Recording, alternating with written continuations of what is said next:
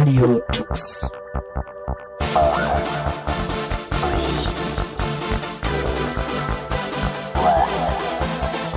The German Linux Radio, the German Linux Radio.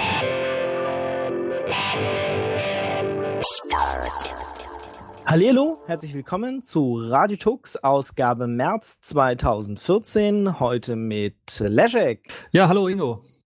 Und mit mir, genau, Ingo, ich bin auch da. Ähm, und wir sind ein bisschen verspätet, irgendwie wegen äh, Terminschwierigkeiten, Krankheit, äh, so ein bisschen, äh, ja, hat's nicht ganz geklappt. Sagen wir mal so, der Karneval hat das alles ein bisschen was nach hinten geschoben. Ja, bei euch vielleicht. Bei euch, der Karneval stimmt, ja, der war ja auch noch. Äh, wenn man in Köln äh, und Umgebung wohnt, dann äh, kommt man da ja auch nicht so einfach raus. Äh, außer man fährt irgendwie weit weg und sagt, leck mich alle am Arm. Ähm, aber bei mir war es tatsächlich, ich lag äh, so eine Woche flach und äh, ja, ist immer noch nicht ganz weg. Also wenn es ein bisschen, wenn ich zwischendurch mal huste oder es seltsam klingt, dann ist es einfach, äh, naja, das, was alle gerade haben irgendwie, ist zwar schönes Wetter, aber alle krank. Ja, das hat wahrscheinlich mit dem Frühlingsanfang zu tun. Du meinst, die Leute waren so eingestellt auf äh, schlechtes Wetter, dass sie jetzt nicht verkraften, dass es plötzlich besser wird? Das könnte durchaus sein. Es könnte aber auch durchaus sein, dass äh, alle jetzt äh, allergisch geworden sind gegen irgendwas. Achso, nee, das habe ich eigentlich nicht. Also so äh, Blütenstauballergie oder sowas äh, ist bei mir nicht der Fall. Das tatsächlich war so viraler Infekt ähm, mit äh, Husten, Schnupfen, äh, Fieber und so Sachen.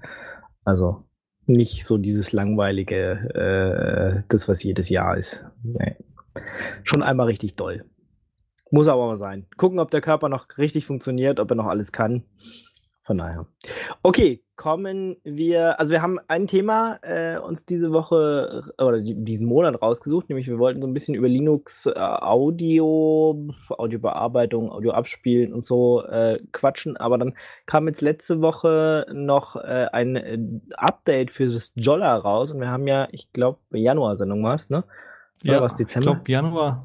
Dezember. Oder Dezember sogar schon. Dezember war es sogar schon. Ja, ja, Dezember, ja, weil da kam es ja raus. Genau, Dezember-Sendung hatten wir uns ja äh, über das Jolla-Phone unterhalten, was wir beide haben.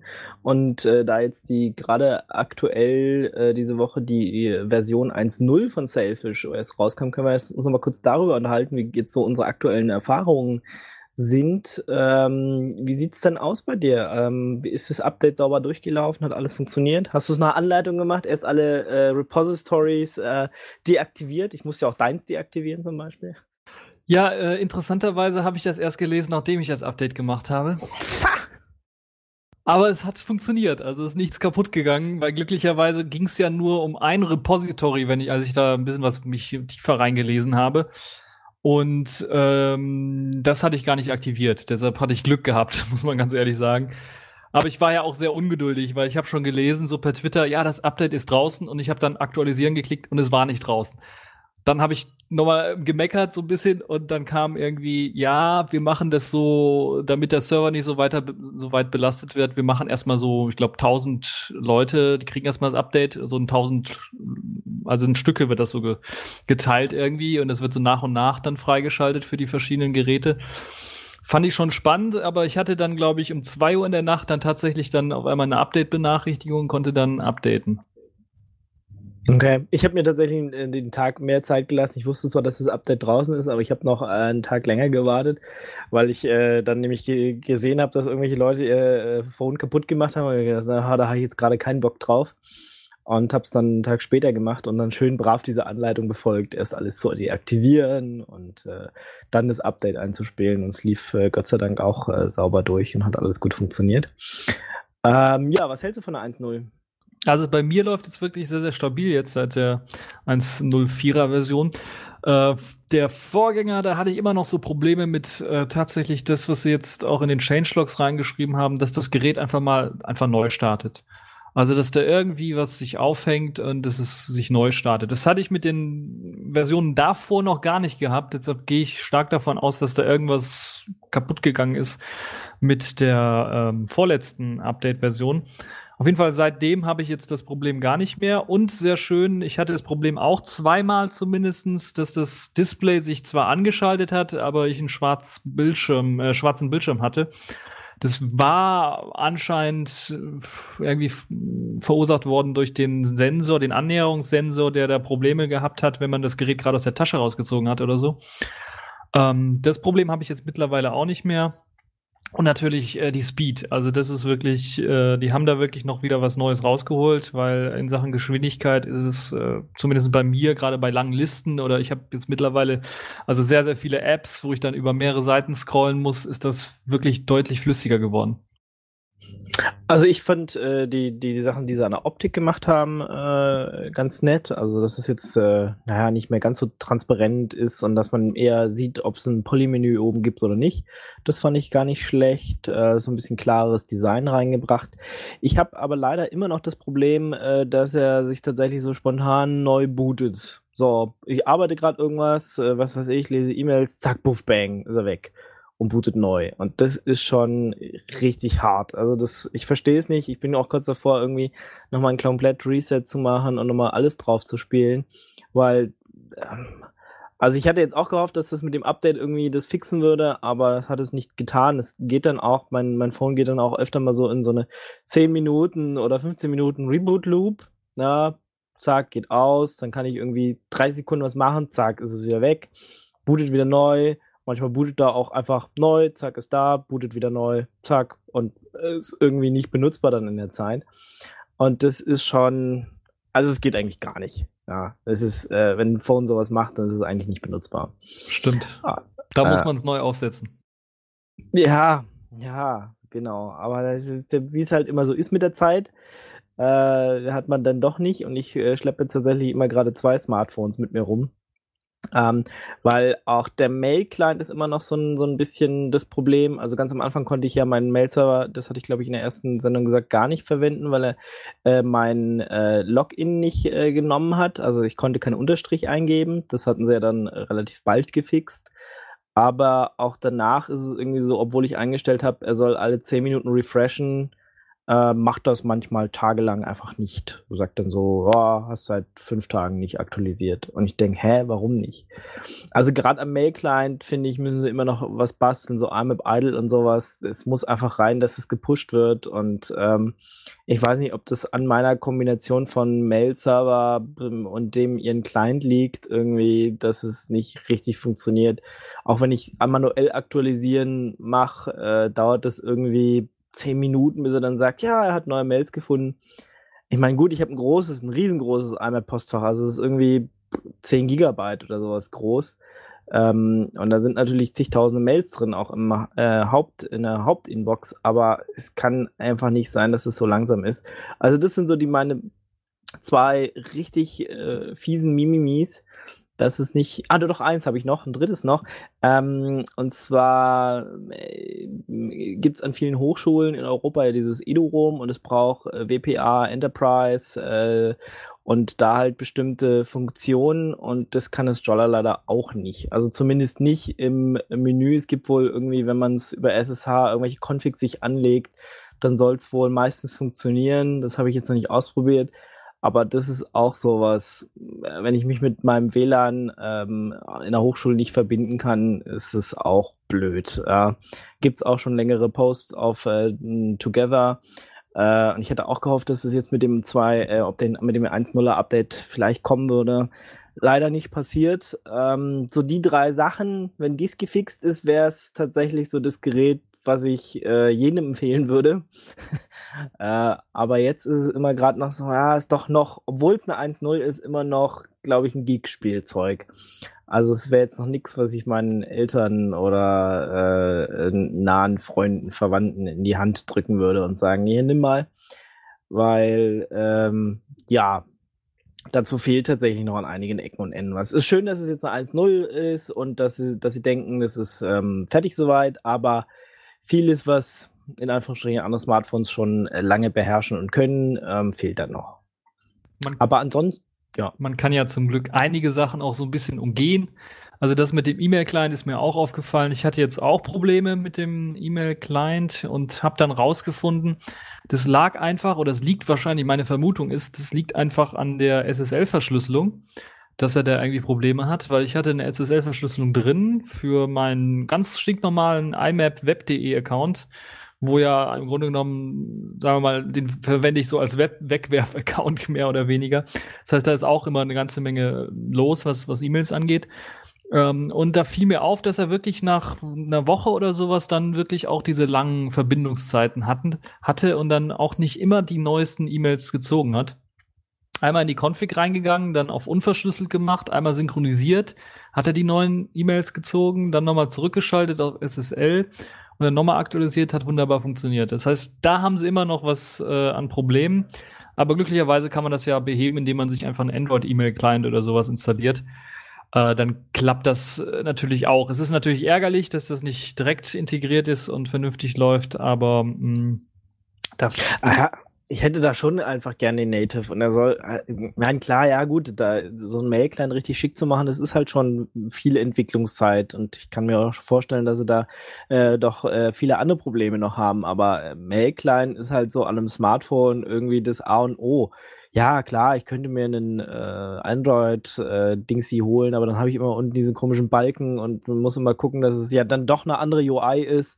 Und ich hätte gern das schon native und äh, es soll einfach gut funktionieren. Ich habe ja auch noch einen Active Sync Account, also ich habe einen Seraphon-Server, einen eigenen und der Teil funktioniert gut. Der aktualisiert sich immer prima. Da habe ich aber auch nicht so viele Mails drin, ja. Ähm, vielleicht liegt es also ein bisschen daran. Der, der ist immer aktuell, das funktioniert, auch meine, meine Kalender und so, die werden alle synchronisiert und da bin ich echt zufrieden mit dem Teil. Aber mit dem Mail-Client auf IMAP irgendwie nicht. Und das ist, ja, ich finde, ein, eins der wichtigsten Dinge an so einem Smartphone und das muss einfach funktionieren. Schön ist natürlich auch dieses äh, Together Jolla kommen, wo man wirklich einfach Fragen stellen kann, wo man auch sieht, ähm, wenn äh, Sachen gefixt sind in irgendwelchen äh, Versionen dann oder halt Antworten kommen und probier's mal so und so oder man auch sieht, was wollen die ähm, User eigentlich alles noch so haben, wo gibt's noch Verbesserungsvorschläge. Also ich denke, die, die Plattform ist sehr nett gestaltet und da äh, ist auch eine Menge los. Also wenn ihr selber einen Dollar habt und irgendwie da noch nicht wart, dann geht doch doch mal äh, rein und guckt mal und entweder helft Leuten oder stellt einfach eigene Fragen. Das ähm, ist äh, eine sehr gute Anlaufstelle. Ist übrigens auch die Anlaufstelle Nummer eins, wenn man sich über Updates informieren möchte oder auch darüber, wie man das Update jetzt einspielt, gerade bei der neuen Version, weil da gibt's halt immer diese Anleitungen dazu und sehr, sehr ausführliche Changelogs, äh, die einem dann helfen, dann auch bei Problemen eventuell oder äh, zu verstehen, was jetzt gerade geändert worden ist und was man eventuell umstellen muss, äh, wenn man was umstellen möchte. Äh, beispielsweise fand ich sehr nett, dass sie jetzt bereits zumindest äh, den, den groben Gedanken gefasst haben, dass es auch eben zertifizierte Programmpakete gibt, die man installieren kann und halt unzertifizierte beziehungsweise aus in unsicherer Quelle Pakete und dass man da jetzt so einen Haken setzen kann. Das funktioniert zumindestens für die RPM-Pakete. Wie das bei den äh, Android-Paketen funktionieren soll, weiß ich noch nicht ganz, weil da gibt's ja mehrere Stores und äh, wie man da jetzt unterscheiden möchte zwischen vertrauenswürdig und nicht vertrauenswürdig. Äh, also nur den Yandex Store als vertrauenswürdig anzuerkennen, wäre ein bisschen äh, fragwürdig, würde ich mal sagen. Ja, gut, also äh, eigentlich können sie es gar nicht machen, außer sie haben, ähm, sie machen es dann nur über einen eigenen Store. Also du siehst ja im, im, im Jolla App Store, siehst du ja auch, ob ein Paket äh, native ist oder ob es ähm, Android ist. Mal Ende darüber, es gibt halt nur signierte Pakete über den Jolla Store. Das wäre eine Möglichkeit. Ansonsten können sie es eigentlich nicht machen. Das muss man dann irgendwie klar kommunizieren, dass äh, Android-Pakete aus jeder Quelle installiert werden und dass es äh, eine gefährliche Sache ist. Ich meine, wenn der's, der, wenn es erstmal genug äh, Jolla eigene oder Selfish eigene Applikationen gibt, könnte man ja irgendwann den den äh, Android-Teil irgendwie komplett weglassen oder muss ihn nur für Spiele oder sowas benutzen. Aber bis wir da sind, dauert es noch eine ganze Weile. Ähm, ja, sonst Kamerafunktionen sind irgendwie erweitert worden, obwohl ich tatsächlich irgendwie außer ein paar Testfotos noch nicht wirklich viel mit dieser Kamera gemacht haben. Deswegen weiß ich jetzt gar nicht, ob das so richtig doll ist. Äh, dann natürlich die ganzen Sachen, äh, die ganzen SSL und TLS äh, äh, äh, kaputt Sachen, die da in letzter Zeit gekommen sind, sind gefixt worden jetzt mit dem Update. Ja. Ja, also die Kamera habe ich selber schon ausprobiert und die ist tatsächlich besser geworden. Gerade in Lowlight-Situationen äh, schießt sie jetzt deutlich bessere Fotos.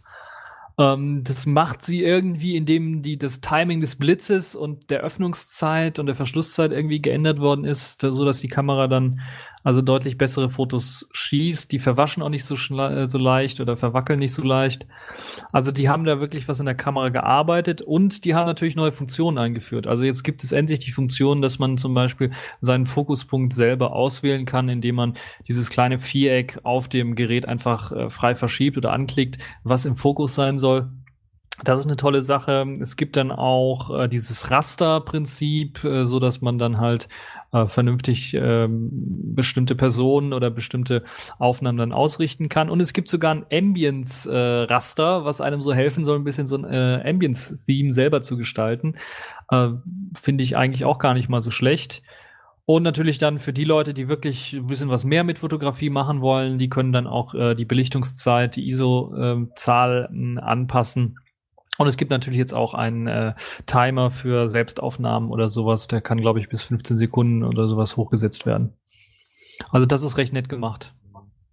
Äh, auch, auch nett gemacht oder besser gemacht ist jetzt äh, der, der Store an sich. Also es ist irgendwie nicht mehr so äh, komische Kacheln, wo mal ein Nutzerkommentar, mal irgendwie eine App und mal äh, Be Be Beschreibung von der App oder sowas ist und man da durchscrollt und denkt, äh, ja, was jetzt eigentlich?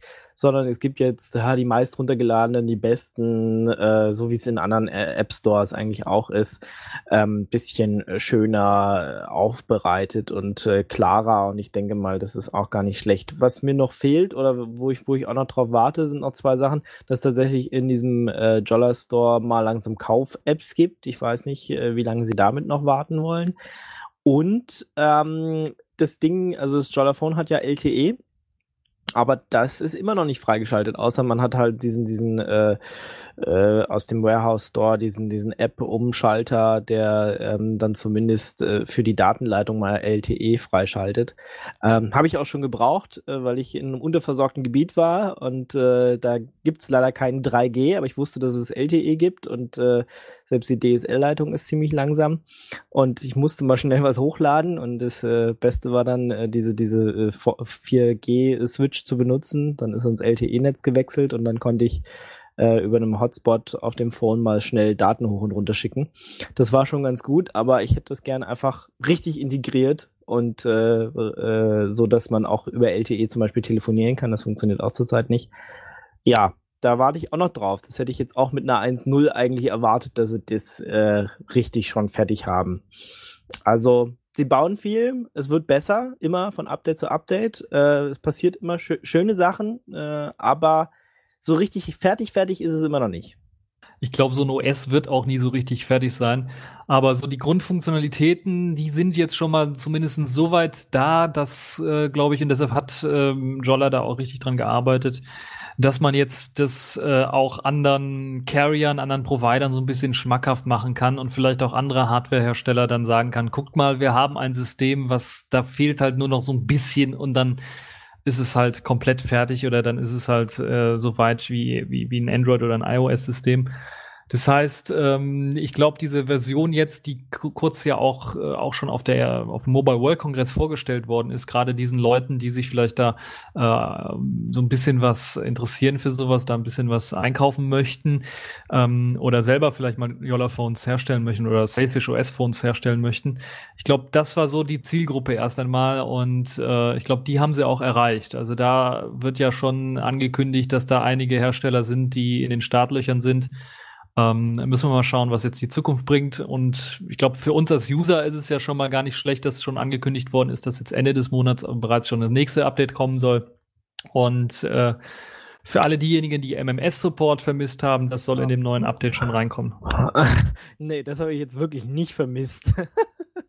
ich gut. auch nicht. Äh, ja, was so Leute alles vermissen, ne? Äh, da hätte ich ja dann, also SMS reicht mir total, das verstehe ich auch noch, äh, ja, mit so ein paar Leuten, die äh, einfach nichts anderes haben, aber ich will, nein, nein, ich will keine 40 Cent für äh, ein paar Multimedia-Inhalte. Nein, nein, das will man nicht. Nein, nein, nein, nein, nein, nein. Ähm, Habe ich nicht vermisst. Aber gut, wenn ein, ein neues Update kommt, vielleicht äh, kommen ja dann noch so ein paar Sachen, die gerade auf äh, Jolla Together da äh, ganz weit oben stehen. Und äh, wie gesagt, ich vermisse dieses WPA Enterprise Feature und, und noch einen besseren Mail-Client, immer, immer besser. Schauen wir mal, was noch so kommt. So, kommen wir zu unserem Audio-Thema, würde ich sagen. Ähm, ja, Audio fangen wir vielleicht an mit dem äh, Hören, oder? Genau. Also wie wir so äh, auf äh, welche, welche Applikationen so wir benutzen, bevor wir dann aufs Bearbeiten und Weiterverarbeiten vielleicht kommen. Was äh, nutzt du denn, um äh, auf deinem Desktop oder Laptop oder so Sachen zu hören? Ja, das ist unterschiedlich. Das eine ist, wenn ich mal kurz irgendein ähm, runtergeladenes Lied oder irgendwas, was ich runtergeladen habe, anhören möchte, dann öffne ich meist das Ganze mit VLC oder sowas und höre mir das kurz an. Ähm, aber ich glaube, das ist halt so das, was die Leute auch normalerweise machen. Da wird einfach ein Media Player aufgemacht. Äh, es kann jetzt VLC sein, das kann der Totem sein, das kann was auch immer äh, sein, um halt kurz mal in eine Musik reinzuhören. Aber wenn es so um richtig Audio-Sachen anhören und Playliste erstellen geht und vielleicht eine Musikverwaltung geht, dann benutze ich da meistens Amarok, muss ich ganz ehrlich sagen. Äh, ist auch sehr nützlich geworden, weil ich habe ja meine Musikdatenbank noch, äh, und ich glaube, viele haben das auch noch immer aus Napster-Zeiten bis heute rüber gerettet irgendwie. Und äh, da ist es halt so, dass es ziemlich chaotisch manchmal ist. Das heißt, ich hatte mal eine Zeit lang auch ein iTunes drüber laufen lassen, was dann so eine automatische Ordnerstruktur oder sowas gemacht hat. Aber die Zeiten sind auch schon lang vorbei. Das heißt, äh, ich brauche jetzt tatsächlich eine Musikverwaltung, die dann auch, wenn ich meine Musik ungeordnet in einem Ordner drin liegen habe, dann automatisch die Audiotext raussucht, ähm, die Alben, wozu irgendwelche Titel dann gehören, raussucht und die dann äh, ordentlich sortiert und so weiter und so fort. Und da ist Amarok, glaube ich, einer der sehr guten ähm, Musikverwalter, die das halt sehr, sehr gut können. Ja, ich glaube gerade äh, Amarok ist ja auch mit seinen mit seinen vielen äh, Plugins, die es da gibt, äh, gar nicht schlecht. Also äh, ich meine, es kann von Amazon aus dem Amazon äh, MP3 Store Sachen runterladen aus anderen Stores, die da eingebunden sind. Es kann mit Podcasts umgehen. Es kann auf äh, Podcast ähm, oder es kann auf ähm, solche Media Player, so eine MP3 Player irgendwie Sachen synchronisieren ähm, und so weiter und so fort. Also ähm, es war auch bei mir so einer der ersten ähm, Clients, die ich tatsächlich benutzt habe für meine Musiksammlung. Mittlerweile benutze ich es fast gar nicht mehr, muss ich ehrlich zugeben, weil ich gar nicht mehr so viel Musik höre. Also ich benutze tatsächlich eigentlich nur noch äh, einmal anklicken und den VLC dann, der sich dann öffnet weil mein Musikkonsum extrem zurückgegangen ist ähm, und ich das gar nicht mehr brauche. Aber früher, als ich Podcast tatsächlich auf so einem iPod gespielt habe und noch meine Musik äh, sortiert habe und so, dann habe ich immer Amrock benutzt, weil ich bin ja auch äh, KDE-User schon sehr lange und ich fand es immer gut. Ähm, damals natürlich noch in der, in der Einzerzeit mit äh, Amarok 2 haben sich ja ziemlich viele auch ähm, abgespalten und gesagt, nee, irgendwie die neuen Wege gefallen uns irgendwie nicht. Deswegen ist ja auch ein extra Client nochmal entstanden, dieser Clementine, der auf dem alten Amarok 1.4 Code oder sowas basiert. Also wer diese Naja, alte, nicht ganz, also er basiert nicht auf dem Code, aber er sieht genauso aus und sie haben quasi äh, den ganzen, äh, sie haben das quasi portiert auf, auf Qt 4. Ich dachte aber, die hätten auch den Code genommen, nicht? Nee? Naja, Ja, soweit ich weiß, ist das neu kodiert alles. Okay. Ja, gut, Clementine mittlerweile auch in der Version 1.2 äh, gibt's auch für ja, inspiriert, ah ja, gut, in, Musikplayer inspiriert von Amarok 1.4. Na gut, okay.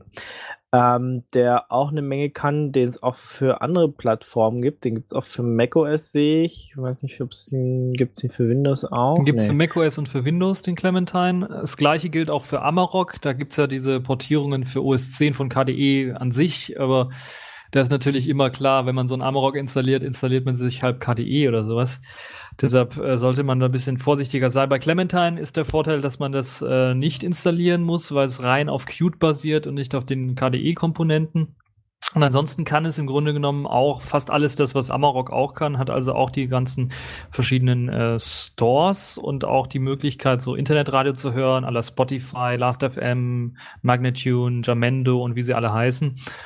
Äh, und hat sogar eine Möglichkeit auf den verschiedenen äh, Cloud-basierten Diensten, also Dropbox, Google Drive, Box und so weiter, dann auch Musik ähm, abzuspielen oder Lieder äh, direkt einzubinden und dann äh, zum Abspielen bereitzustellen.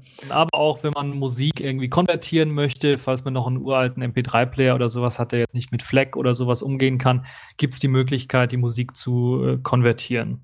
Okay, ich war jetzt ganz kurz weg. Äh, ich habe äh, Clementine aufgemacht und dann hat sich irgendwie ja mein Mumble kurz aufgehangen. Aber äh, äh, wenn bei dir alles okay war, ich habe jetzt nicht ganz gehört, was du gesagt hast, dann ist ja auch gut.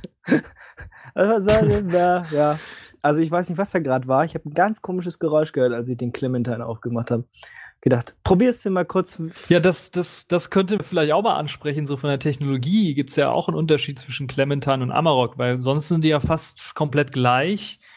Ähm, und von, dem, von der Technologie haben die halt jetzt so einen Unterschied, dass halt Clementine beispielsweise auf GStreamer basiert, also auf diesem Framework, das maßgeblich auch von GNOME mitentwickelt wird.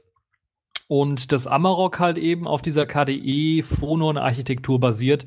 Das heißt, dem ist völlig egal, was da als äh, Backend quasi unten drunter läuft. Da kann jetzt ein Xine-Backend laufen, da kann ein M-Player-Backend laufen, ein VLC-Backend oder ein GStreamer-Backend.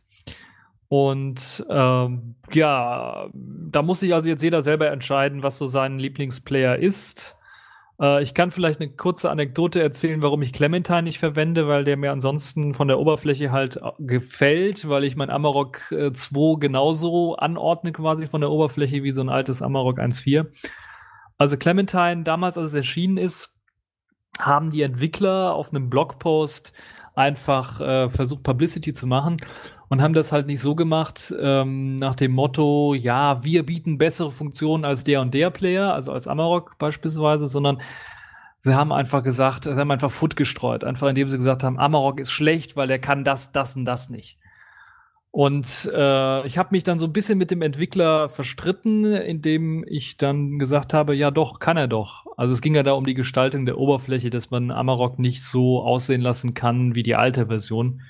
Und der Post wurde dann gelöscht und im Nachhinein, nach langer Diskussion, wurde gesagt, man will nichts Negatives über Clementine in, in dem Blog haben. Ja. Mhm. Und äh, ja, seitdem habe ich einfach Clementine links liegen gelassen, weil also der Entwickler hat mir nicht gefallen und da habe ich gedacht, ist ja Open Source und wenn man so vorgeht gegen Leute oder so versucht, sein Produkt durchzubringen äh, und es als Konkurrenz ansieht, hm, und das so bekämpft, dann äh, brauche ich Nö, das nicht. Also äh, besser natürlich um den besten Wettstreiten, als dann irgendwelche anderen Meinungen einfach zu unterdrücken. Also ich meine, wenn du jetzt ein Troll gewesen wärst und irgendwie unter jeden Post das geschrieben hättest, dann kann ich es auch wieder verstehen, dass man es löscht, weil dann nervt es einfach nur. Aber ich glaube, wenn man sich in einem äh, äh, Post irgendwie mal streitet oder in einem Forum oder so, dann gehört das irgendwie dazu.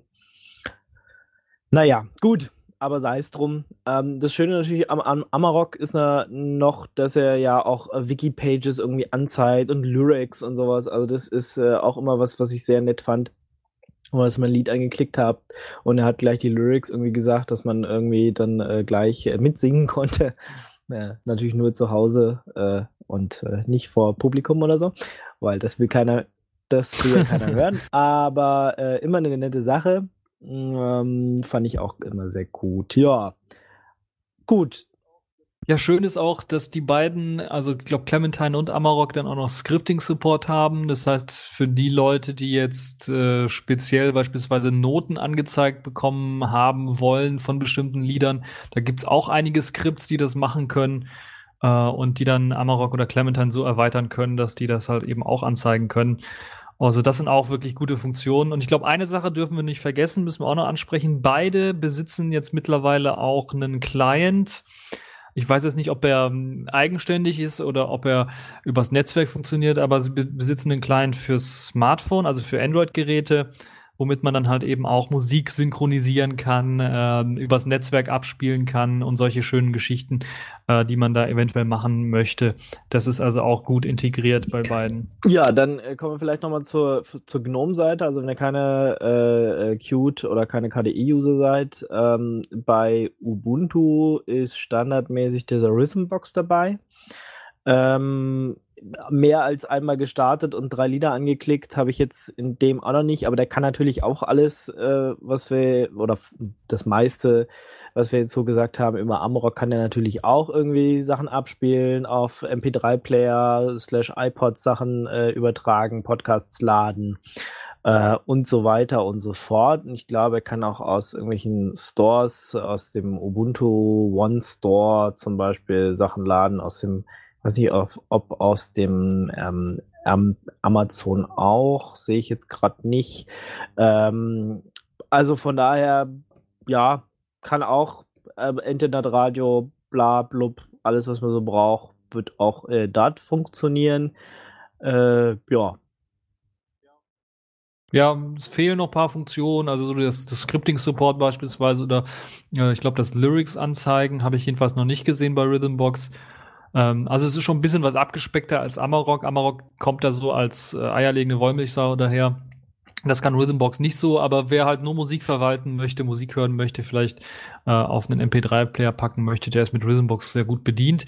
Wer so eine erweiterte Version haben möchte und auf GNOME-Basis arbeiten möchte, ähm, da gibt es noch äh, Banshee als Programm, das so ähnlich aussieht wie Rhythmbox, aber dann eine Funktionalität bietet, die so an Amarok rankommt, also mit dynamischen Playlisten erzeugen. Äh, wieder auch natürlich mit den Musikstores, Lyrics anzeigen, äh, Albumart runterladen äh, und so weiter und so fort, also konvertieren und so weiter und so fort. Also all das wird dann da auch unterstützt. Äh, ist auch ein sehr, sehr interessanter und guter Player.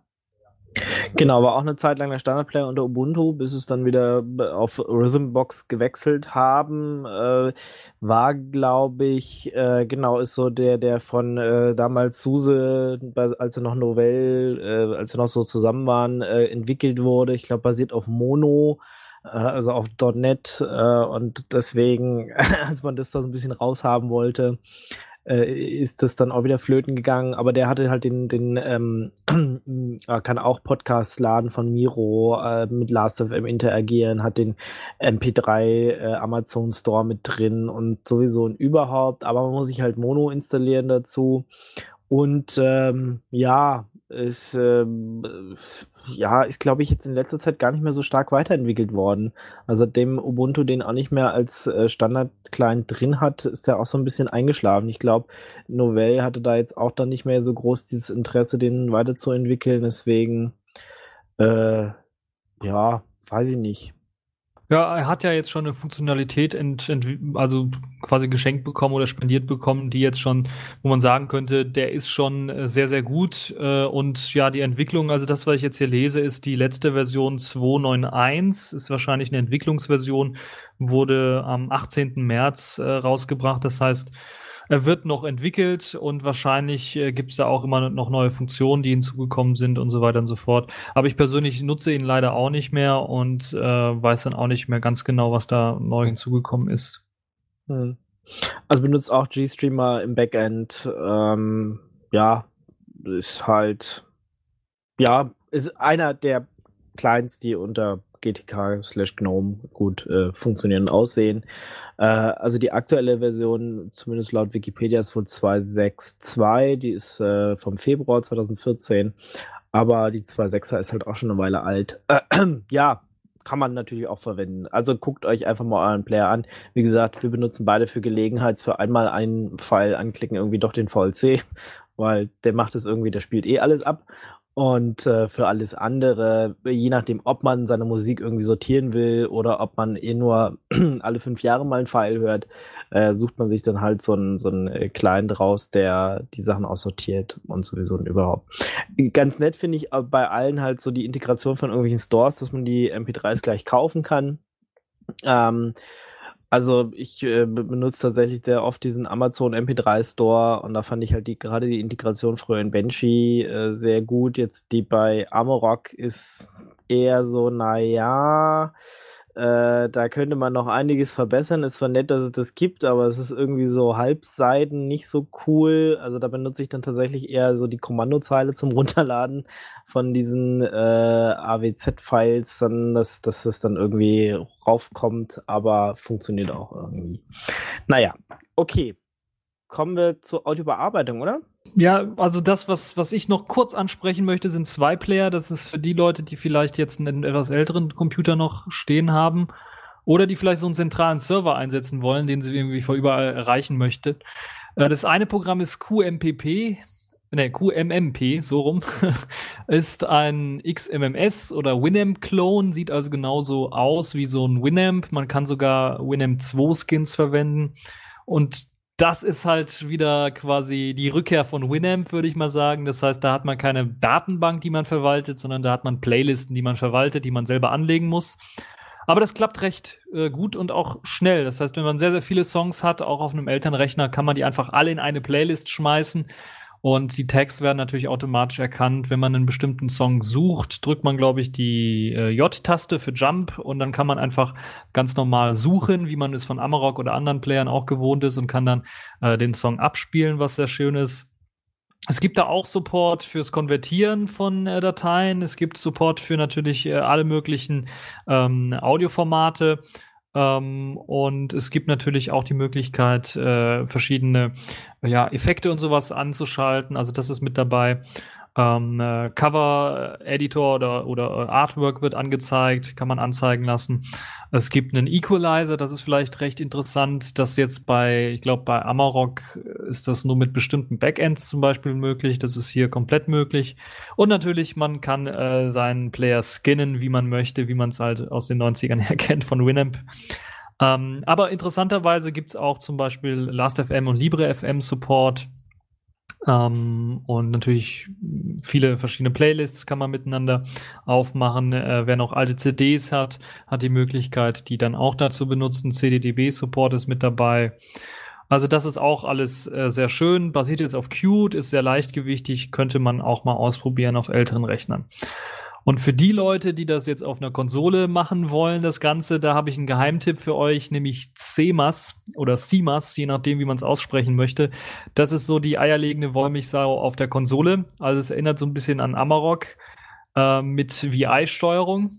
Und das ist richtig, richtig krass, das Teil. Also man kann da auch mehrere Playlisten verwalten. Man kann ähm, tatsächlich dann auch in die verschiedenen ähm, Alben reinspringen, man kann äh, sich dynamische Playlisten erstellen, äh, man hat Shoutcast und Icecast Support, wenn man also was streamen möchte, das geht ohne Probleme. Äh, es gibt so wirklich nette Sachen, dass man das Ganze auch über den Server heraus steuern kann. Das heißt, man kann das einfach irgendwo entfernt laufen lassen, die Musik irgendwo anders ausgeben lassen und so weiter und so fort. Ähm, es gibt natürlich einen Dateibrowser, der mit eingebaut ist, falls man äh, wirklich also Ordner und Unterordner irgendwie äh, angelegt hat für seine äh, Dateien. Äh, und also das ist wirklich äh, hat auch äh, Last.fm und äh, LibreFM Support wieder mit an Bord für, für die Leute, die dann so ein bisschen ähm, äh, online was äh, sich laden wollen und was hören möchten. Es gibt sogar die Möglichkeit, den Tech-Editor mit einzubauen und so weiter und so fort. Uh, und das Ganze läuft nicht nur auf Linux, sondern man kann das auch auf OS 10, FreeBSD und den ganzen anderen BSDs und sogar Windows mit äh, Hilfe von Sigwin dann laufen lassen. Und das ist verdammt schnell halt, weil es halt in der Konsole läuft und äh, kann dann auch mit ganz, ganz vielen Dateien sehr, sehr schnell umgehen. Also ein sehr, sehr geiles Teil, muss man ganz ehrlich sagen. Okay, also wenn man nur so Basics will, kann man natürlich auch OGG 123 oder MP3 123, MPG 123 verwenden. Äh, der ist natürlich nicht, oder die sind natürlich nicht so sophisticated, sondern äh, spielen halt nur die eine Sache ab. Äh, aber wenn man nur mal einen File, äh, wo man die URL kennt, ähm, abspielen will, dann geht das auch. Genau. Oder einen, einen Stream, also die können auch äh, Streams äh, laden und so. Äh, Habe ich auch ganz oft verwendet. Ja, äh, kommen wir zur Audiobearbeitung. Ähm, soweit zum Audio hören, ähm, wenn man es schon drauf hat, was äh, dann jetzt aber, wenn man es äh, bearbeiten will, was wir ja auch die ganze Zeit machen, wir nehmen ja hier einen Podcast auf, müssen den ja dann noch irgendwie äh, bearbeiten, weiterverarbeiten und dann umwandeln und äh, dann äh, landet der irgendwann dann irgendwann mal auf eurer Festplatte und dann könnt ihr ihn wieder anhören mit einem dieser Clients oder mit irgendeinem anderen Client. Äh, was äh, verwendest du denn, um Audio zu schneiden, wenn du das machst? Also ich verwende tatsächlich jetzt und bin quasi fast wieder äh, verliebt in Audacity, weil äh, die neue Version jetzt, die allerneueste Version tatsächlich ähm, sehr gut funktioniert. Ich hatte bisher keine Abstürze, auch bei ganz langen ähm, äh, Bearbeitungsschritten oder wenn ich ganz lange Files reingeladen habe, wo vorher immer irgendwie der Arbeitsspeicher vollgelaufen ist. Also der macht jetzt irgendwie was anderes und es funktioniert jetzt besser. Und auch, äh, ich habe es jetzt endlich gelernt, wie man es effektiv benutzen kann. muss, muss man ganz ehrlich sagen.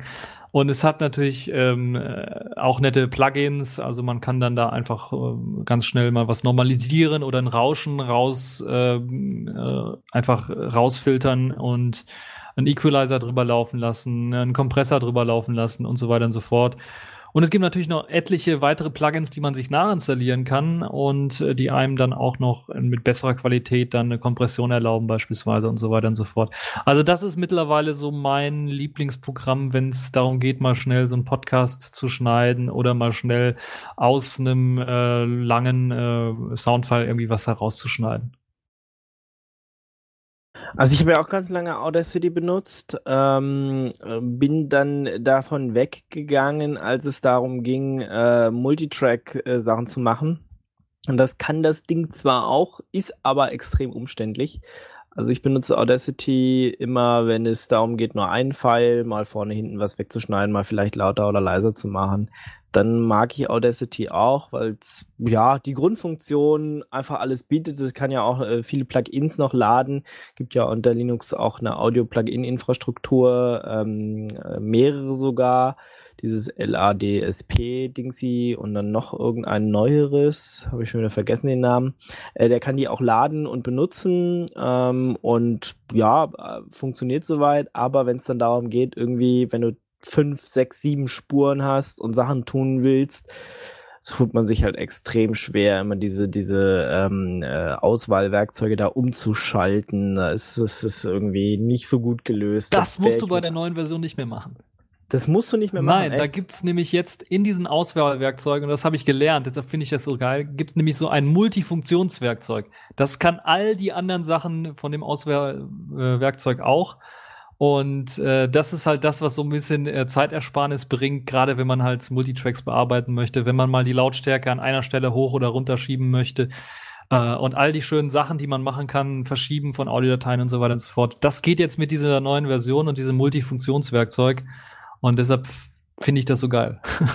ist, ist besser geworden. Also früher war ja dieses Multifunktionswerkzeug dieser Stern. Genau. Das ist jetzt immer noch der Stern und äh, also und ich finde es ist jetzt gut. besser irgendwie. Er funktioniert okay. besser. Also ich habe äh, äh, also es gibt jetzt man sieht ganz genau, was für eine Aktion man jetzt tatsächlich ausführen kann, weil vorher war es tatsächlich so, dass man ganz genau wissen muss, was für eine Tastenkombination man drücken muss, um eine bestimmte Aktion ausführen zu können.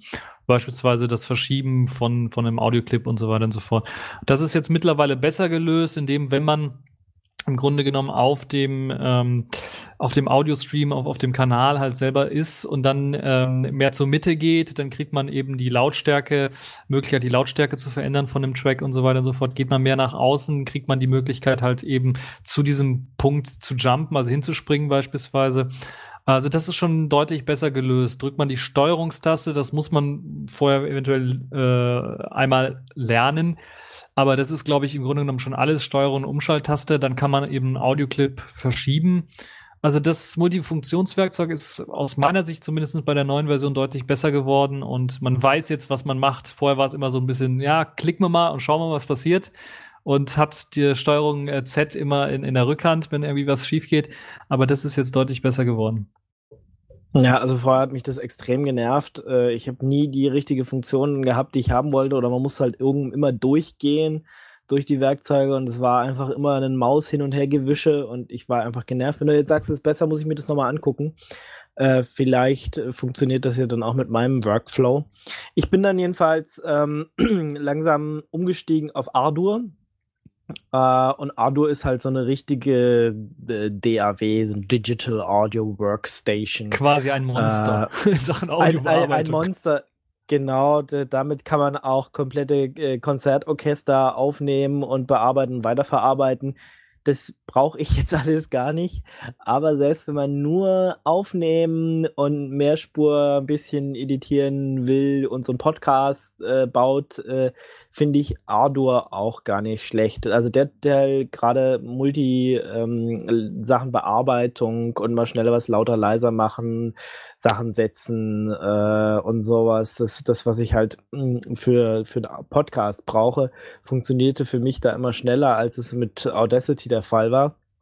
Und deswegen äh, benutze ich äh, seit längerem das. Wie gesagt, äh, von diesem ganzen Feature-Umfang, was es hat, wie gesagt, ganze Tonstudios benutzen Ardour. Ähm, da ist auch so, dass wenn man es die, über die Webseite downloaden will, dass der sagt, ja, willst du nicht irgendwie hier äh, uns äh, regelmäßig unterstützen? Ähm, und das äh, oder es kaufen, mindestens ein Dollar musst du geben. Wenn, wenn man es über seinen Paketmanager direkt installiert, passiert das alles nicht. Aber wenn man jetzt auf Ardor.org gehen will, würde, äh, will er für den äh, für eine gebaute Variante Geld haben. Das mutet erstmal so ein bisschen komisch an. Es ist äh, trotzdem ganz normal Open Source. Du kannst den Quellcode auch von der Webseite runterladen, müsstest ihn dann aber selber bauen. Äh, aber das ist halt dem geschuldet, dass da mindestens einer Vollzeit dran sitzt und der das nur macht, solange da genug Geld äh, reinkommt. Früher gab es immer nur diesen Spenden-Button und man hat gesehen, wie viel äh, Spenden äh, diesen Monat reingekommen sind. Jetzt ist so ein bisschen auf ein äh, Subscription, Subscription Modell umgestellt worden, dass du irgendwie im Monat so und so viel äh, Dollar äh, zahlen sollst oder kannst, dass das dass, ähm, ja, dass derjenige da weiter coden kann und davon leben kann. Äh, es gibt auch ein auf Ardour basierendes anderes Programm, was auch unter Windows läuft. Ansonsten gibt es Ardour auf jeden Fall für Linux und für Mac. Ähm, und ja, wird auch von Version zu Version besser. Wie gesagt, ziemlich viel, was man jetzt so als jemand, der nicht direkt ähm, äh, ein, äh, ein Audiostudio hat, ein eigenes vielleicht gar nicht so braucht, aber äh, es ist einfach schön und es funktioniert einfach schnell und äh, kann viele tausend Sachen und so meine Bearbeitung von den Schritten, die ich hierbei gemacht habe, war in Ardo einfach schneller als sie in Audacity waren, deswegen bin ich da hängen geblieben. Ja, also ich habe Ardo auch äh, benutzt, sogar kürzlich benutzt zur Karnevalssendung. Äh, nur aus dem Grund, weil ich ein MIDI-Keyboard angeschlossen habe und Ardo einfach ähm, eine Möglichkeit hat, halt eben Audio ganz normal aufzunehmen und gleichzeitig auch MIDI, einen MIDI-Track aufzunehmen. Und äh, ja, das habe ich dann da auch benutzt. Das ist eine super geniale Funktion, äh, die man da benutzen kann, um halt dann äh, was zu sprechen, dann quasi aufzuhören, was vorzuspielen und dann weiterzusprechen. Ähm, also das ist eine wirklich tolle und geniale Sache, dass er das dann automatisch bei der Aufnahme dann auch in verschiedenen Spuren aufnimmt, so dass man äh, dann eine Spur auch runterziehen kann live während der Aufnahme beispielsweise. Das ersetzt so ein bisschen so, so ein Hardware-Mixer, den man eventuell am PC angeschlossen hat. Das kann man alles in Ardour machen wird ja auch eine eigene Audio-Infrastruktur quasi dafür extra ausgeliefert, äh, der Jack äh, Audio Dämon. Und ähm, das ist wirklich eine tolle Sache. Und ich habe sogar jetzt letztens gelesen, es gibt sogar Videosupport in Ardour. Das heißt, man kann Videofiles reinladen und kann dann zumindest das Audio dieser Videofiles dann äh, tatsächlich bearbeiten ähm, und sieht dann so ein kleines Videofensterchen, äh, das Videochen und äh, auch, ich glaube in der Timeline ist sogar auch mittlerweile da ein Thumbnail vom Video mit drin, so dass man so äh, gar davon ausgehen kann, dass es vielleicht in Zukunft noch mehr Videofunktionen gibt, so dass das Ganze sich dann tatsächlich auch zu einer Art Videoeditor äh, wandelt.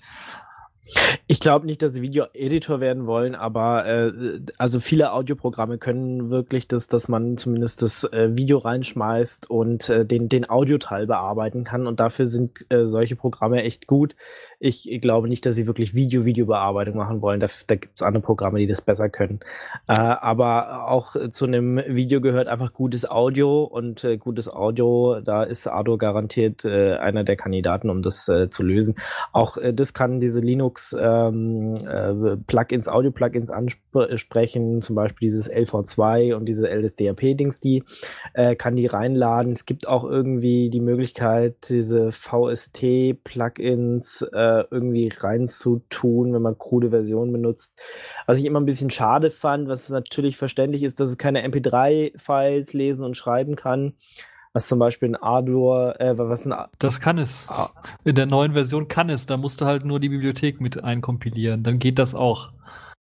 Ja, dann musst du es aber selber einkompilieren. Wenn du so eine Version einfach nimmst, die in deinem Paketmanager ist, dann ist es äh, nicht der Fall. Da sagt er immer, er nicht, kann er nicht, mag er nicht. Äh, und das ist ein bisschen nervig. Ähm, dann kannst du es wahrscheinlich laden, kannst du Files, aber dann kannst du immer noch keine MP3-Files schreiben. Ne? Doch, das geht auch mit, ähm, du kannst das exportieren. Du musst es halt nur selber also kompilieren. Also, ich hatte es bei mir im Paketmanager nicht. Ich hatte nur eine alte Version, da habe ich es mir selber kompiliert und dann war glücklicherweise MP3 schon okay. äh, enabled quasi. Also ich weiß, dass das Ardo das kann, wenn das Betriebssystem das bereitstellt. Also wenn du zum Beispiel auf macOS oder auf Windows benutzen bist, äh, kann der das, weil die die entsprechenden ähm, Sachen schon im Betriebssystem drin haben und er nimmt die einfach dann. Unter Linux war mir nicht bewusst, dass es geht, aber kann durchaus sein, wenn du das selber kompilierst, dass er das dann macht. Ansonsten meckert er immer nur rum, und es ist ein bisschen nervig, seine ganzen MP3-Files vorher dann irgendwie auf der Kommandozeile einmal nach Wave zu konvertieren. Das geht zwar mit Lame zum Beispiel oder sowas, aber es macht nicht so Spaß. Also es wäre schon schöner, wenn der das von Hause aus kann. Ich kann verstehen, dass es rechtlich gesehen irgendwie blöd ist, aber ein, äh, Audacity kriegt das auch hin, zumindest das Importieren. Und äh, ja, das hätte ich schon gern. Aber gut, wenn du sagst, selber kompilieren, wäre eine Möglichkeit, aber äh, nicht alle unsere Hörer machen das. Von daher ist es so ein bisschen, äh, ja, ein starker Minuspunkt, muss man ganz ehrlich sagen. Ich kann ja ein bisschen Eigenwerbung machen. Wir in Neptun kompilieren ist mit MP3-Support im Paketmanager. Gut, also wer Neptun OS benutzt, äh, äh, dann äh, könnt ihr auch Ardo da laden und da funktioniert's. Okay, äh, gibt's noch was von Ardo zu sagen? Also gerade genau, wenn es um MIDI-Spuren, äh, du kannst auch über MIDI irgendwie Steuerung in Ardo machen und äh, sowieso und überhaupt. Also es ist einfach, wie gesagt, das wird in großen äh, Soundstudios eingesetzt und irgendwie Orchester kann man damit aufnehmen.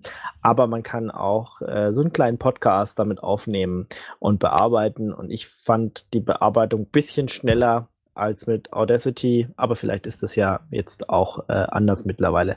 Dann gibt's noch äh, zwei Clients, die ich immer mal gerne erwähne, die aber leider nicht mehr wirklich weiterentwickelt werden. Dieses Yokoshare, wie auch immer man das ausspricht, äh, war auch mal so die Idee, so ein bisschen GarageBand nachzubauen für Linux äh, von so ein paar Podcaster-Leuten. Äh, ist aber auch schon lange nicht mehr weiterentwickelt worden. Bisschen schade.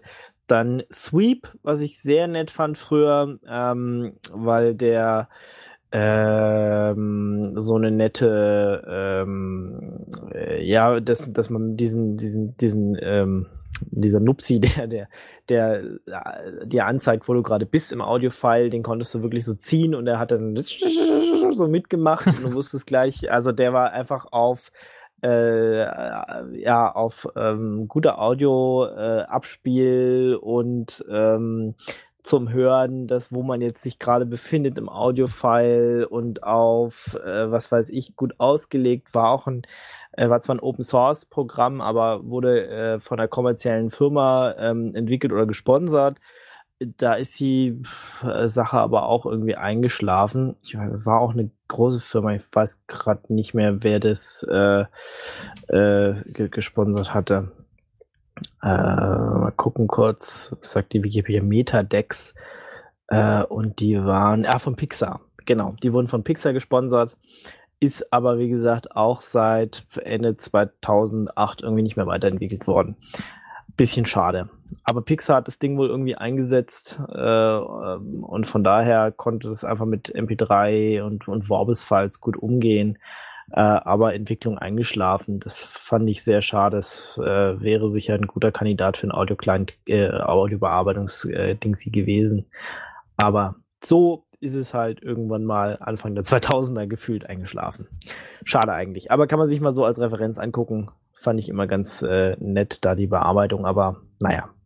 Okay. Ja, ich habe da auch Ähm, noch einen kleinen Geheimtipp für alle diejenigen, die mal große Audiodateien auch einfach mal bearbeiten wollen, nur eine Audiodatei, also nur eine Spur bearbeiten wollen. Da gibt's ein Programm, das nennt sich äh, Ocean Audio oder Ocken Audio, je nachdem, wie man es aussprechen möchte. Und das ist halt ein Programm, äh, was wirklich sehr, sehr schnell solche Audiodateien laden kann. Es gibt's für alle drei Plattformen, also für Linux, für Mac und für Windows und hat auch eine recht einfache, übersichtliche Oberfläche, bietet halt eben auch die Möglichkeit, so eine Art ja, Bibliothek anzulegen für seine bearbeiteten Audiodateien. Und, und das finde ich sehr interessant, glaube ich, für all diejenigen, die so sich ein bisschen was mit Audio mehr beschäftigen möchten, vielleicht auf dem theoretischen Level auch. Es bietet ein äh, Spektrogramm an, wo man sogar auch in Echtzeit ähm, also Live-Effekte mit einfügen kann und so weiter und so fort und sehen kann, was dann da mit den Audiodateien passiert. Also das ist ein sehr gutes Programm, gerade wenn man sehr große Dateien bearbeiten möchte. Das, was mit äh, dem Aufnehmen, mit der Aufnehmenfunktion, habe ich da bisher so meine Schwierigkeiten gehabt, weil mir das Programm doch das ein oder andere Mal abgestürzt ist, was das angeht. Aber ansonsten bietet es halt eben auch MP3-Support, aux-Support an und äh, VST-Plugins können auch reingeladen werden. Ich weiß jetzt nicht, ob es auf Linux auch funktioniert, aber zumindestens äh, auf Mac und Windows sollte es funktionieren. Ähm, und ist leider kein Open Source Programm, sondern irgendwie ein proprietäres Programm. Trotzdem ist das, äh, was, was Ladezeiten angeht, eines der schnellsten Tools. Und natürlich Bearbeitungseffekte normalisieren, Kompressor und so weiter und so fort sind da auch alle möglich. Ja, dann äh, vielleicht für die Kommandozeile noch äh, ein sehr gutes Programm, äh, was Audio von A nach B kopiert, äh, konvertiert, ist äh, SOX. Also wenn man schon immer mal das Problem hatte, irgendwie, ich will alle Files, äh, die gerade in MP3 vorliegen, nach äh, OGG äh, konvertieren oder ich will alle Files äh, von Wave nach irgendwas anderes konvertieren, ähm, auch in irgendwelchen kruden Formaten, das kann SOX alles auf der Kommandozeile. Also es ist so ein wirklich, ich glaube, sie sagen auch Swiss Army Knife für Audio oder sowas. Genau. Ähm, ja, also das äh, ist es auch äh, tatsächlich, also äh, Sox dringend mal angucken, wenn man äh, Files äh, schnell auf der Kommandozeile in irgendwelche komischen Sachen bringen will oder wie gesagt große äh, ähm, ähm, Sammlungen umkom umkonvertieren will. Gibt's natürlich auch für, für macOS und für Windows. Genau. Und SOX hat sogar die Funktion, dass man sogar dann, wenn man viele Dateien umkonvertiert, dann sogar direkt einen Kompressor auf alle Dateien anwendet ähm, eine Normalisierung auf alle Dateien anwendet oder äh, eine Rate für die ganzen Dateien irgendwie, also eine, eine, eine Kilohertzrate äh, anwenden möchte oder umwandeln möchte, das Ganze. Also hat eine ganze Menge Plugins, die man auch noch direkt auf Dateien anwenden kann. Macht vielleicht Sinn, wenn man irgendwie äh, mal irgendwo unterwegs war und kurze Audiokommentare oder sowas aufgenommen hat äh, aus, von verschiedenen Orten und die jetzt alle die kleinen Audiodateien umwandeln möchte und mit einem bestimmten Plugin oder Filter dann ausstatten möchte, dann kann man das mit SOX sehr einfach machen. Ja, also wenn man auf der Kommandozeile irgendwas mit Audio-Umwandlung machen will, dringend SOX angucken. Okay, haben wir noch was, was Richtung Audiobearbeitung äh, geht? Wichtig wäre zu erwähnen. Nee, ich glaube, das sind so die Tools, die ich so verwende. Da gibt's also nichts Größeres, was ich, glaube ich, jetzt vergessen hätte. Dann können wir noch zum Tagging kommen. Wenn sie dann fertig äh, auf der Platte rumliegen, muss man ja vielleicht noch sagen, äh, okay, äh, der, der, ist, der, der und der hat's gemacht, da und da ist der Link, das und das ist die Lizenz und äh, so heißt das Lied und sowieso und überhaupt. Äh, sogenannte ID-Dry-Tags, äh, um sich da einzustellen. Ich ähm, habe da immer EasyTag verwendet ist auch äh, cross-Plattform verfügbar und ähm, ja, liest halt deine ganzen Audiofiles in einem Ordner ein und dann kannst du sie halt alle nach und nach bearbeiten, abspeichern, kann auch mit Bildern umgehen, dass sie dann auf äh, dem MP3-Player, iPod äh, gezeigt werden und äh, ist für solche Sachen sehr gut geeignet. Ja, also ich habe auch eine Zeit lang EasyTag verwendet. Äh, das Einzige, was mich so ein bisschen genervt hat, war, also man konnte sehr gut, und das ist vielleicht auch eines der Features, wenn man mehrere Dateien hat, die jetzt die gleichen Text mh, bekommen sollen, dann kann man, also wenn man mehrere Versionen hat, beispielsweise beim Podcast hat man eine OGG und eine MP3-Version oder noch eine FLAC-Version und so weiter und so fort, dann konnte man alle markieren und einfach die Tags ausfüllen und die wurden dann für alle Dateien übernommen. Das Einzige, was bei EasyTech nicht so richtig funktioniert hat, war das äh, mit den Bildern. Also wenn man Bilder, also Artworks hinzufügen wollte zu den Tags, dann hat er das immer nur in eine Datei geschrieben und die anderen musste man dann manuell hinzufügen.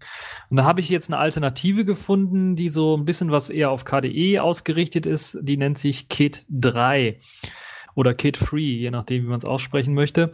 Und das ist quasi, ja, ich würde fast sagen, eine Portierung von äh, EasyTech auf KDE weil es kann im Grunde genommen genau das gleiche wie eben äh, EasyTag, hat halt nur eine gute Funktion, dass es nicht alle Tags automatisch direkt einliest nacheinander, so dass gerade bei hm, großen äh, Verzeichnissen, wo sehr, sehr viele Dateien rumliegen, das Programm sofort da ist und man nicht erstmal warten muss, bis er alle Tags eingelesen hat. Ähm, und es hat eben auch diese nützliche Funktion, dass man halt eben auch Dateien äh, verschiedenen Types dann äh, gleichzeitig die Text bearbeiten kann und dort dann auch die Bilddatei beispielsweise hinzufügen kann und die wird dann automatisch bei allen äh, Dateien, die man markiert hat, dann äh, als Artwork übernommen, was eine äh, gute Sache ist. Ansonsten gibt's auch noch den Support, ich weiß gar nicht, wie es bei EasyTech da aussieht, äh, dass man äh, sich automatisch von MusicBrains, äh, von der GNU-Datenbank oder von Amazon dann diese Tags automatisch anhand des, ich glaube, Fingerprints des, des Songs selber oder sowas dann ähm, halt hinzufügen kann. Oder wenn man schon ein paar Daten hat zum Song, ähm, werden dann automatisch die Tags äh, ausgefüllt. Das funktioniert. Und man kann sogar äh, Tags, äh, ich weiß nicht, wenn man, wozu man es braucht, aber man kann es auch als HTML oder in eine Playliste dann tatsächlich exportieren, äh, wenn man denn möchte. Das ist also mein Geheimtipp für die Leute, die äh, ein bisschen was mehr mit Tagging arbeiten wollen, äh, sich das mal anzuschauen. Kit 3. Ansonsten gibt es natürlich auch da wieder viele Clients, die auf der Kommandozeile und Lips, die das auf der Kommandozeile machen, die äh, EasyTech und sowas im Hintergrund natürlich verwenden.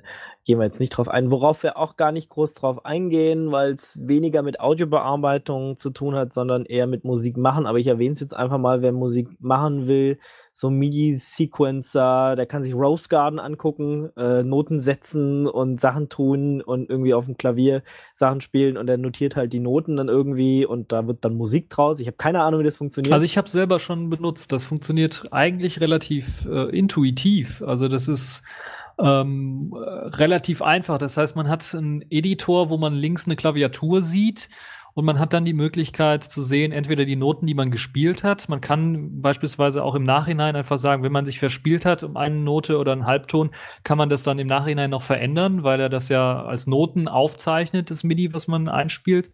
Das ist eine sehr gute Funktion. Man kann die Geschwindigkeit im Nachhinein noch verändern. Man kann die, äh, man kann sogar alle Noten in, in der Tonhöhe verändern, nochmal eine Oktave hochsetzen oder runtersetzen. Also das ist schon ein wirklich sehr, sehr guter äh, Editor für MIDI-Sachen. Äh, und man kann natürlich auch mehrspurig arbeiten. Das heißt, man kann tatsächlich äh, mit MIDI-Instrumenten arbeiten, die jetzt hier ein ganz normales Klavier äh, darstellen oder auch Geige äh, oder was weiß der Geier, was da noch in, äh, in der MIDI-Instrumentendatenbank so rumsteckt. Also das ist wirklich ähm, auch eine sehr, sehr gute Funktion. Genau. Und äh, wenn man Noten setzen will, dann äh, kann man sich nochmal Muse Score angucken. Ähm, da kann man dann wirklich, ja, wie man es halt so kennt, so eine äh, Musik, äh, ähm, Klaviatur, Partitur äh, zusammensetzen und wirklich, äh, ja, so wie Notenblätter halt aussehen. Ähm, da ja auf Notenblätter auch äh, ähm, äh, Copyright und sowas ist, äh, genau. gibt's ja auch, äh, gab's ja auch ein paar Aktionen, mal sowas dann neu zu setzen, dass das dann ähm, frei vorliegt und das wurde, glaube ich, auch mit MuseScore gemacht. Also wer Noten setzen will, ähm, abspielt, äh, um sie dann später zu verteilen oder wie auch immer, der kann sich auch mal MuseScore angucken. Okay. Ja, mein Geheimtipp noch für alle diejenigen, die jetzt äh, Notenblatt suchen, es nicht kaufen wollen oder so, aber eine MIDI-Datei gefunden haben. Das kann Rose Garden nämlich auch. Es kann aus der MIDI-Datei einfach ein Notenblatt generieren. Und dann könnt ihr das ausdrucken, dann habt ihr das und könnt das dann benutzen zum Abspielen. Es funktioniert nicht immer sehr gut, gerade wenn mehrere Spuren da sind und die sich überlagern. Aber trotzdem so mein Geheimtipp für die Leute, die vielleicht mal äh, ja, Notenblätter irgendwie haben wollen und nicht kaufen wollen. Äh, wenn ihr die MIDI-Datei habt, könnt ihr da ganz einfach Noten draus generieren.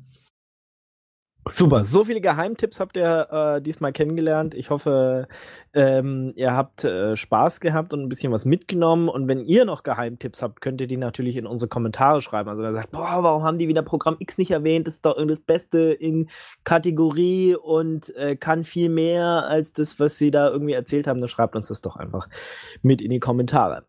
Okay, dann, ich wünsche euch wie immer eine frohe Zeit. Passt auf euch auf. Und ähm, bis zum nächsten Mal. Ja, bis zum nächsten Mal. Ciao. Ciao. Das war eine Sendung von Radio Tux. Herausgegeben im Jahr 2014. Unter Creative Commons Namensnennung Wiedergabe unter gleichen Bedingungen. Lieder sind eventuell anders lizenziert. Mehr Infos unter radiotux.de. Unterstützt von Manitou.